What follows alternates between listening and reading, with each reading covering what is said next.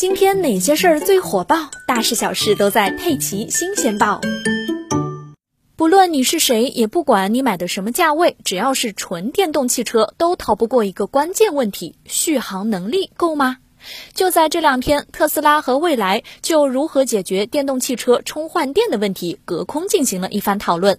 这场关于充电还是换电的隔空讨论呢，起因是据天眼查数据显示，二月二十七日，特斯拉有限公司发生工商变更，经营范围新增了新能源汽车换电设施销售。随后就有网友猜测，特斯拉将启动换电业务。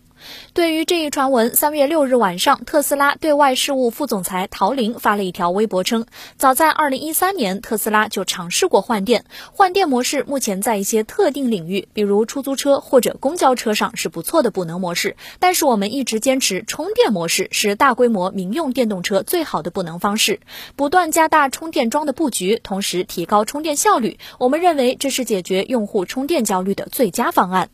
众所周知，拥有换电技术的电动车企目前主要是两家：蔚来和北汽新能源。果不其然，三月七日晚上，蔚来汽车有限公司企业传播高级总监马林就在微博上进行了回应，说由于出发点不同，蔚来和特斯拉看待换电以及补能的视角不一样。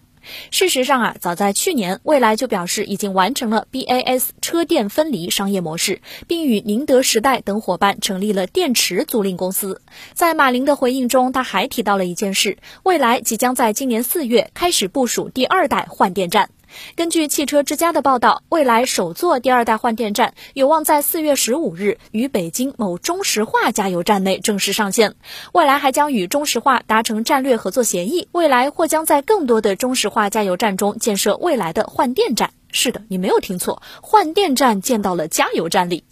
根据双方公开的数据显示，特斯拉 V3 超充桩已经能够做到充电十五分钟，续航两百公里，可以满足一天的通勤需求。另外，特斯拉超级充电站已经打通了国内南北和东西，长途旅行都不怕。而未来换电站的优势是可以五分钟内满血复活，还能够换装电量更大的电池包，同时租用电池也能够大大的降低购车成本。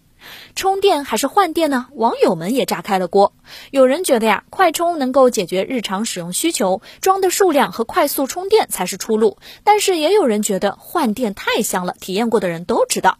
当然，小孩子才做选择，成年人全都要充电换电，两手都要抓。